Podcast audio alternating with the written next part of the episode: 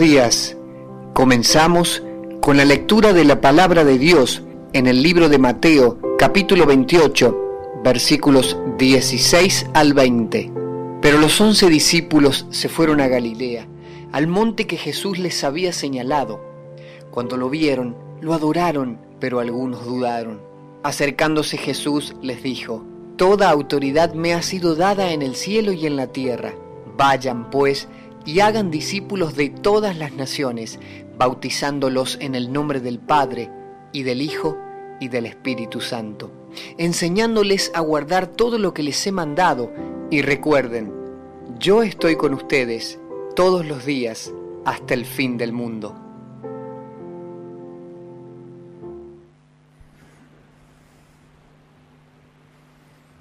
Bueno, buen día iglesia. Qué bueno es congregarnos de nuevo y adorar juntos y estudiar la Biblia, ¿no?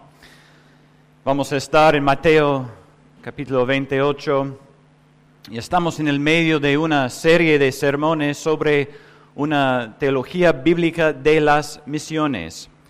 Y cuando decimos teología bíblica significa algo en particular, porque obviamente queremos que toda nuestra teología sea bíblica, ¿no? Em, pero la teología bíblica es una forma de aprender y entender la gran historia de la Biblia.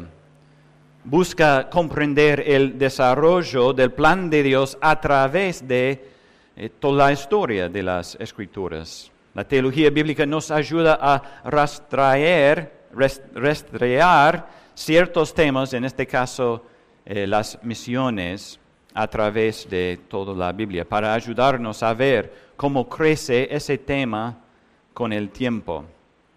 Y es particularmente importante que hagamos esto con las misiones, porque creo que la mayoría de los cristianos creen que las misiones o la idea de las misiones comienzan en nuestro texto de hoy, con la Gran Comisión. Pero hemos visto que desde Génesis capítulo 1 el plan de Dios fue de llenar la tierra con sus portadores de imágenes. Fue un mandato dado a Adán y Eva antes de la caída y se repitió a Noé después de la caída también. Dios quiere que sus portadores de imágenes llenen la tierra para mostrar que la tierra le pertenece. Quiere ser adorada en toda la tierra, que la tierra se llena de adoradores de Él. Y la semana pasada estudiamos Génesis capítulo 12 y la promesa que Dios hizo con Abraham que realmente es el patrón para el resto del Antiguo Testamento. Génesis 12 muestra que el pueblo de Dios estaba destinado a ser avenidas o canales de la bendición de Dios y no depósitos de su bendición. Israel debía mostrar al mundo cómo era Dios. Vemos esto en pasajes como Primera Reyes, capítulo 8, cuando Salomón dedicó el templo. Dice, Salomón ora, cuando un extranjero venga a orar a esta casa, el templo, escucha tú desde los cielos el lugar de tu morada y haz conforme a todo lo que el extranjero te pida, para que todos los pueblos de la tierra conozcan tu nombre, para que te teman como te teme tu pueblo Israel y, para que sepan que tu nombre es invocado sobre esta casa que, he edificado. Son canales de la bendición de Dios. Vemos algo similar en Salmo 67, cuando el salmista dice, Dios tenga piedad de nosotros y nos bendiga y haga resplandecer su rostro sobre nosotros. Pero hay más. Dice, para que sea conocida en la tierra tu camino, entre todas las naciones tu salvación. En Isaías Dios dice a Israel, poca cosa es que tú seas mi siervo para levantar las tribus de Jacob y para restaurar a los que quedaron de Israel. También te haré luz de las naciones, para que mi salvación alcance hasta los confines de la tierra.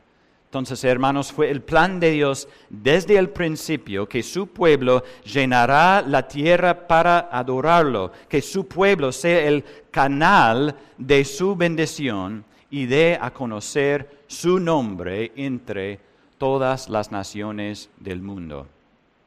Entonces, espero que quede claro que las misiones no comenzaron en Mateo capítulo 28 sin embargo, sería difícil tener una serie de sermones sobre las misiones y no hablar de Mateo 28. Sería como hablar de Argentina y no hablar de, no sé, Messi o fútbol o el dólar blue, no sé.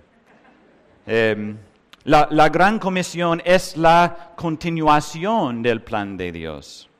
Deja muy clara la misión de la iglesia de Cristo. Una pregunta que algunos me hacen es, ¿cuál es la voluntad de Dios para mi vida? ¿Cómo puedo saber la voluntad de Dios para mi vida? Y en cierto sentido, la respuesta se encuentra acá en este pasaje. Cualquiera que sea tu profesión, cualquier cosa, otra cosa que estemos haciendo como seguidores de Cristo, debemos estar haciendo eso, haciendo discípulos en todo el mundo. Esta comisión no era solo para los discípulos y hoy no es solo para los pastores o misioneros, es la misión de todo seguidor de Cristo. Entonces vamos a orar pidiendo la ayuda del Señor. Padre Celestial, te damos gracias por tu palabra y la oportunidad que tenemos para estudiarla. Ayúdanos por el poder del Espíritu Santo a entenderla y aplicarla a nuestras vidas. Edifícanos, oramos en el nombre de Jesús. Amén.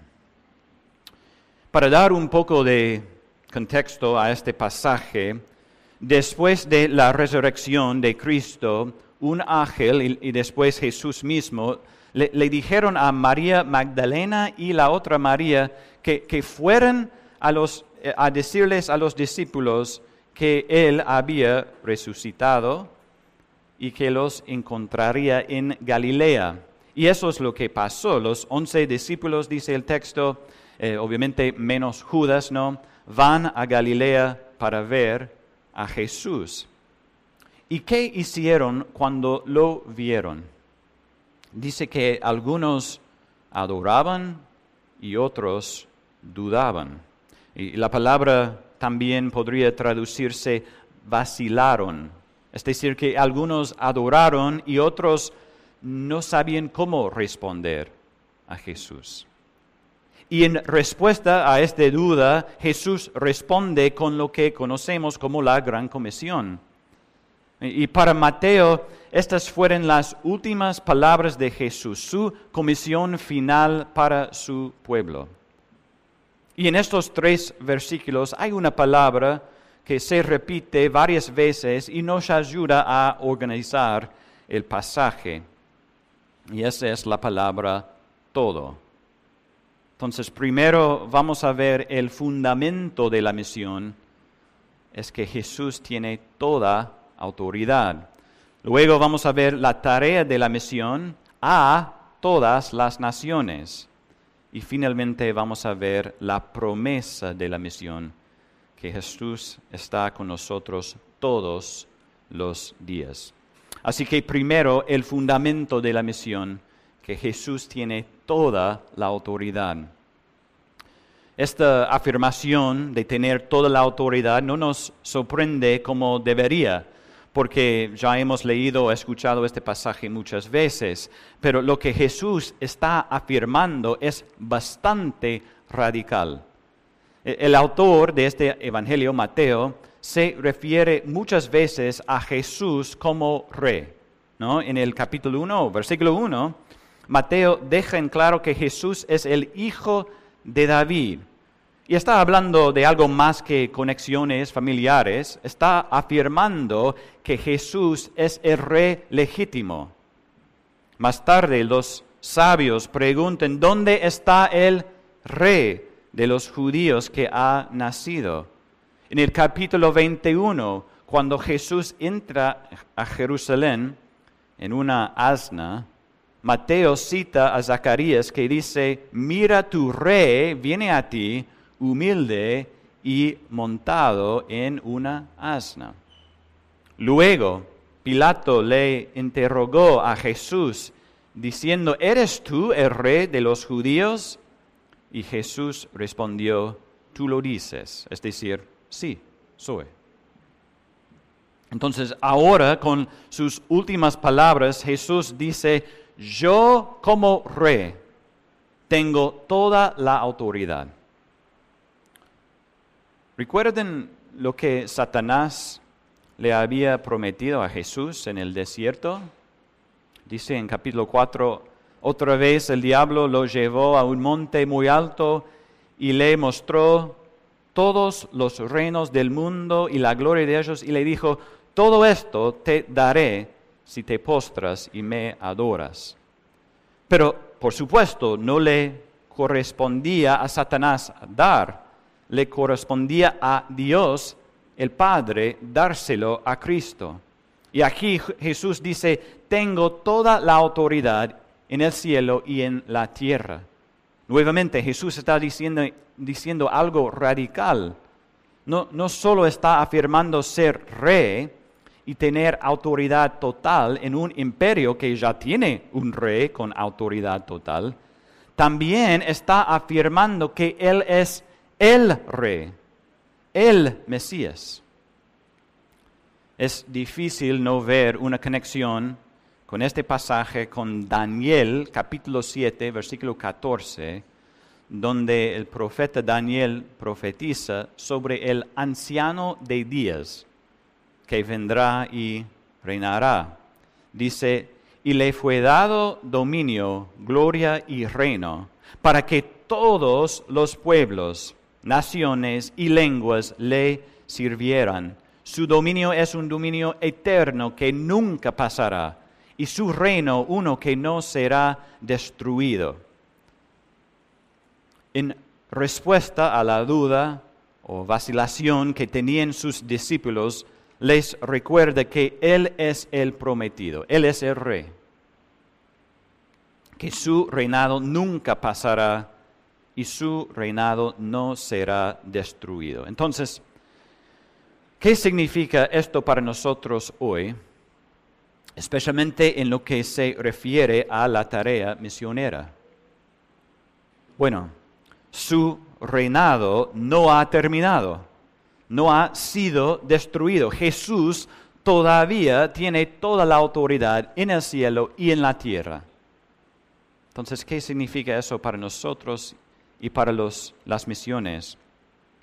Bueno, primero, debe darnos confianza al compartir el Evangelio y enviar misioneros.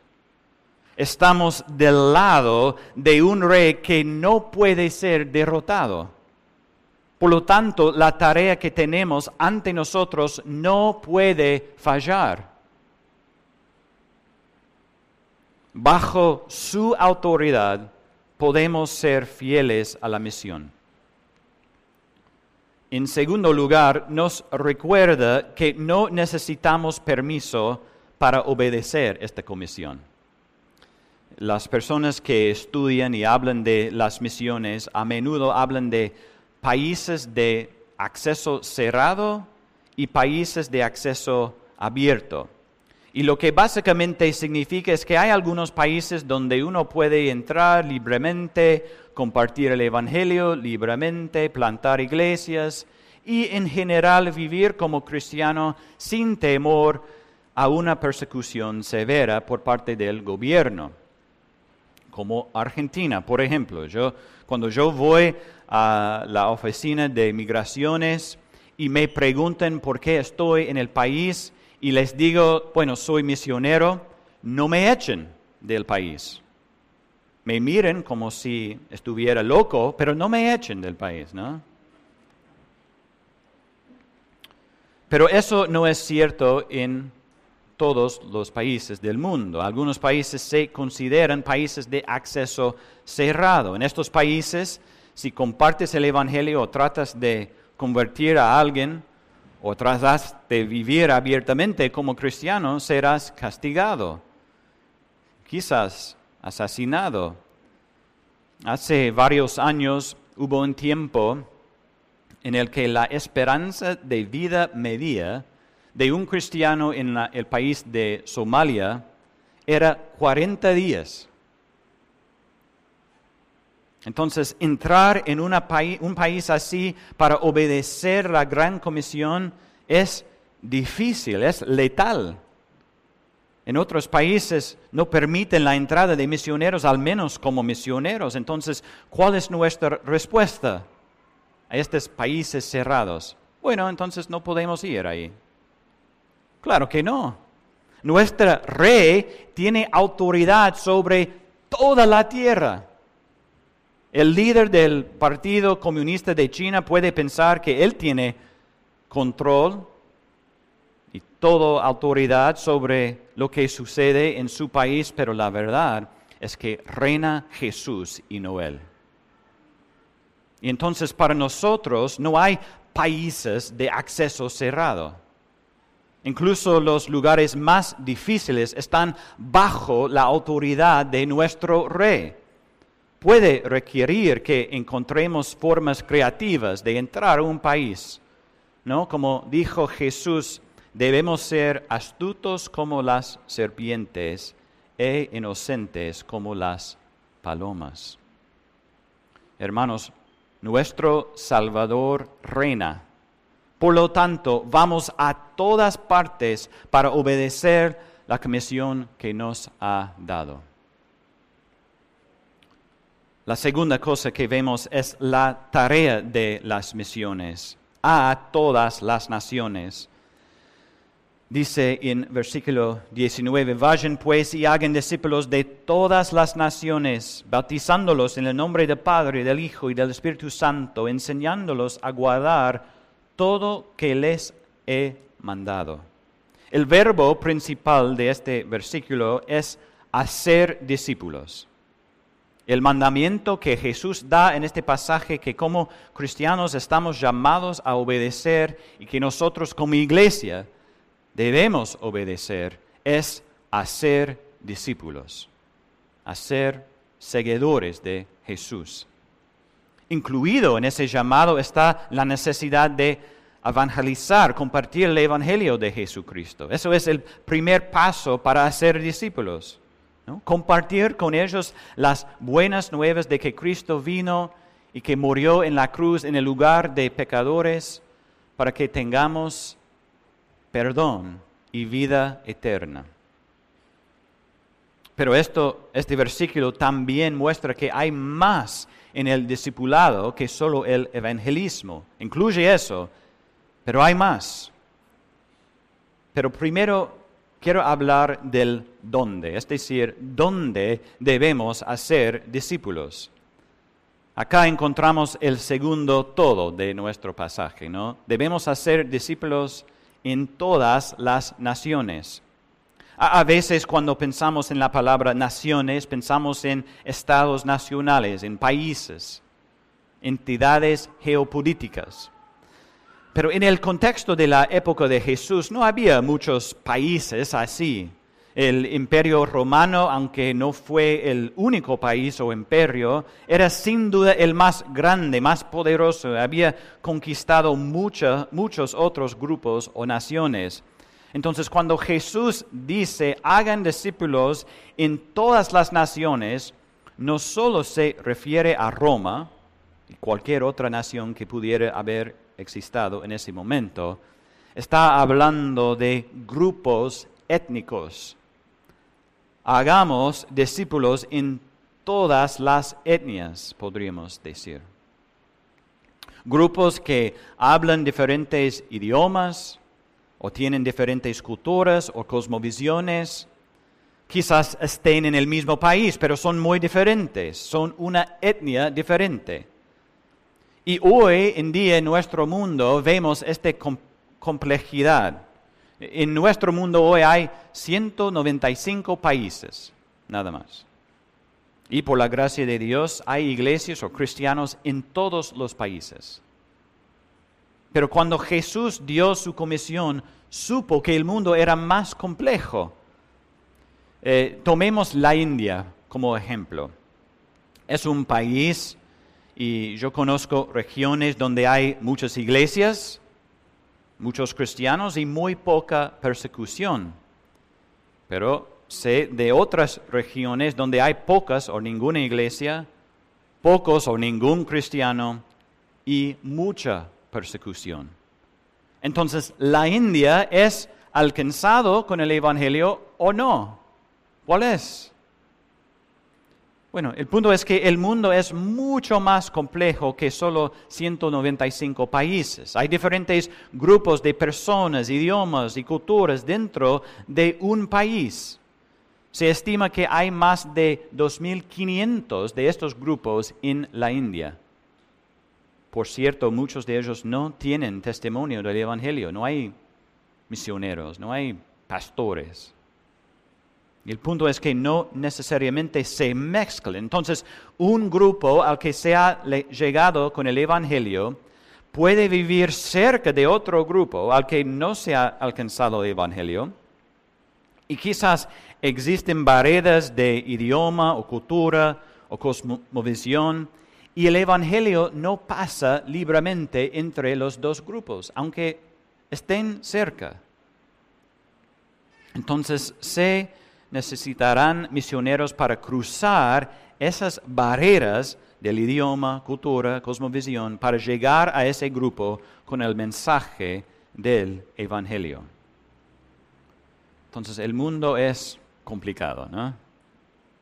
Entonces la pregunta es, ¿dónde estamos llamados a ser discípulos en todas las naciones, todos los idiomas, todas las culturas, todas las etnias? Hermanos, tenemos mucho trabajo para hacer.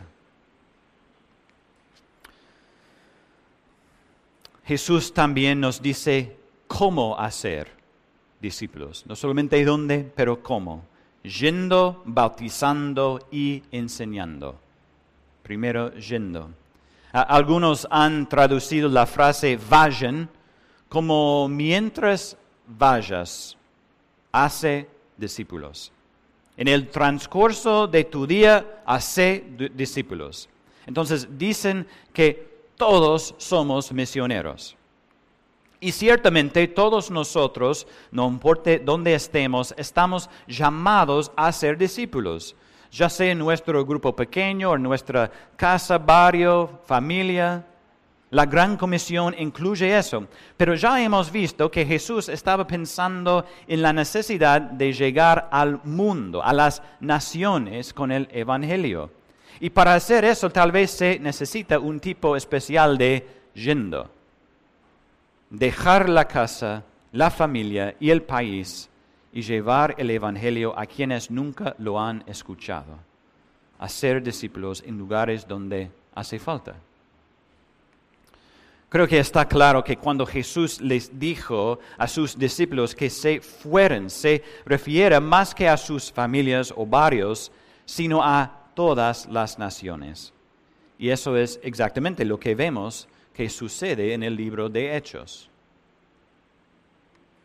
Segunda cosa es bautizando. Jesús también les ordena que bauticen en el nombre del Padre, del Hijo y del Espíritu Santo. Y la palabra en acá tiene mucho más significado que simplemente invocar el nombre de el Dios Trino. La idea es que debemos bautizarnos hacia adentro el Dios Trino. Hay un cambio de lealtad que ocurre cuando nos bautizamos.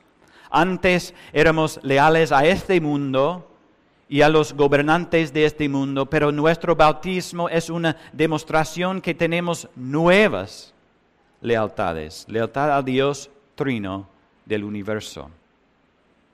Bueno, podríamos decir mucho sobre el bautismo, pero Jesús lo deja como una parte importante del discipulado. El mandamiento de bautizar es también una de las razones por las que creemos que la gran comisión fue dada a la iglesia local.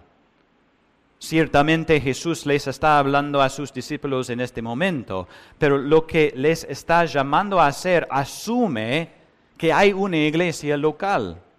Las iglesias locales bautizan y hacen discípulos. Las iglesias locales enseñan.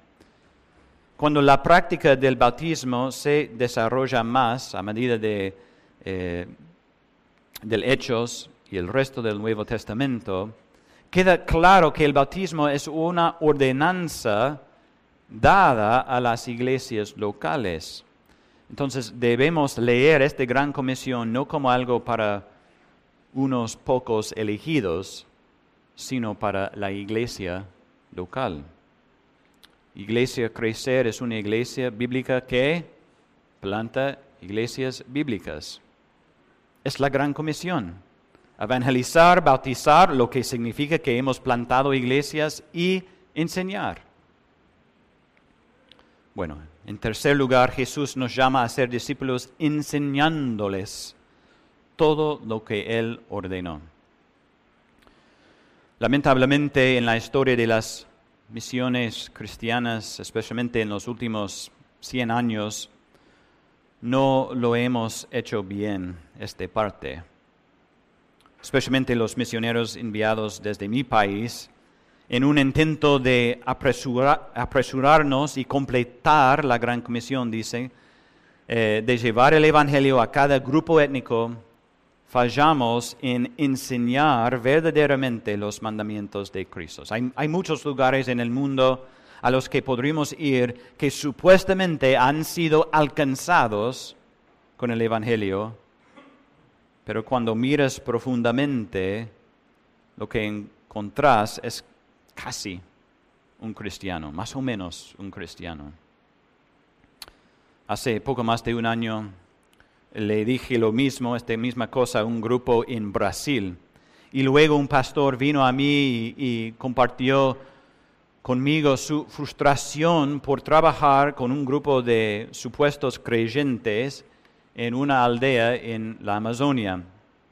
Y dijo, bueno, dicen ser cristianos, han sido evangelizados, pero cuando vamos ahí, entre los cultos o las reuniones, hacen sacrificio, sacrificios a sus dioses tribales, pero son cristianos.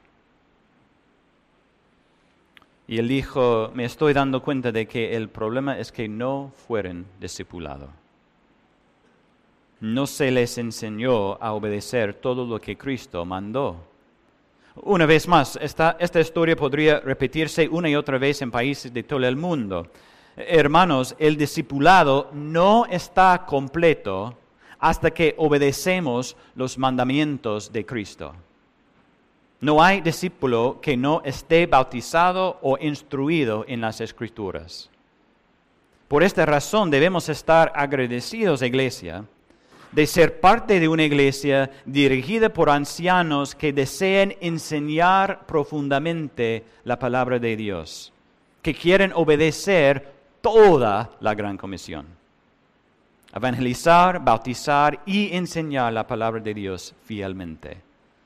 Todos debemos aprender más de la palabra de Dios para poder ser discípulos fieles, pero también para discipular a otros.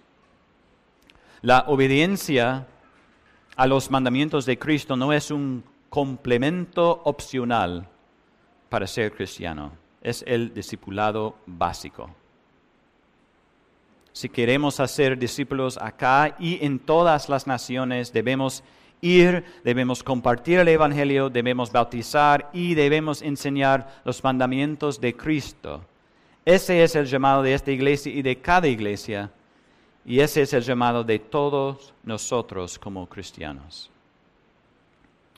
Bueno, finalmente vemos la promesa de la misión, que Cristo va a estar con nosotros todos los días.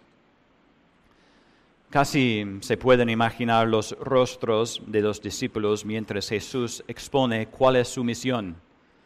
Con cada frase sus ojos son cada vez más grandes. ¿Tenemos que hacer eso a todas las naciones?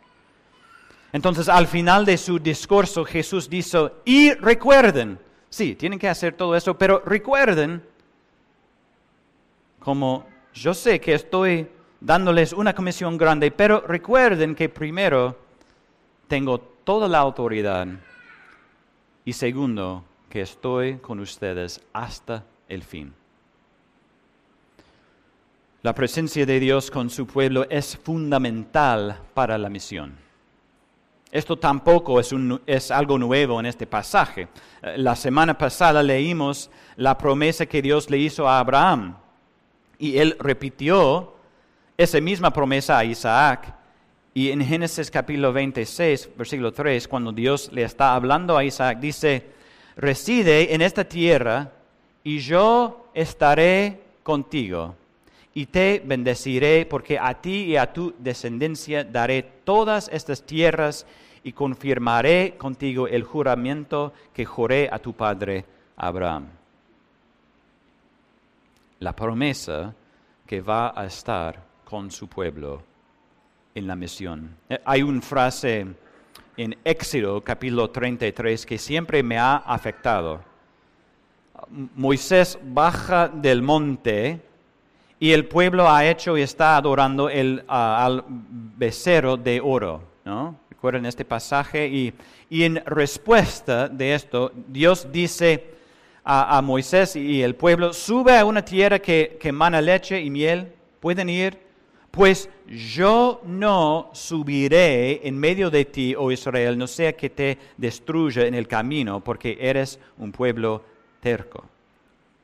Así que Dios dice, pueden ir y tener la tierra que Dios prometió a Abraham, Isaac y Jacob. Allí pueden ser fructíferos y ser una bendición para el mundo, pero Dios no estará con ellos. Y el siguiente versículo dice, cuando el pueblo oyó esta mala noticia, hicieron duelo y ninguno de ellos se puso sus joyas. Otras versiones dice que cuando el pueblo oyó esta noticia desastrosa, hicieron duelo. Podrían tener todo lo que Dios les había prometido, pero Él no estaría con ellos y eso fue desastroso. De nuevo, la presencia de Cristo es esencial para la misión que tenemos. El Evangelio de Mateo comenzó con la promesa de que vendría un Salvador que se llamaría Emmanuel, que significa Dios con nosotros. Y Mateo termina con la promesa de que estará con nosotros hasta que se complete la misión. Vayan pues y hagan discípulos de todas las naciones, bautizándolos en el nombre del Padre, del Hijo y del Espíritu Santo, enseñándolos a guardar todo lo que les ha mandado. Y recuerden, yo estoy con ustedes todos los días hasta el fin del mundo.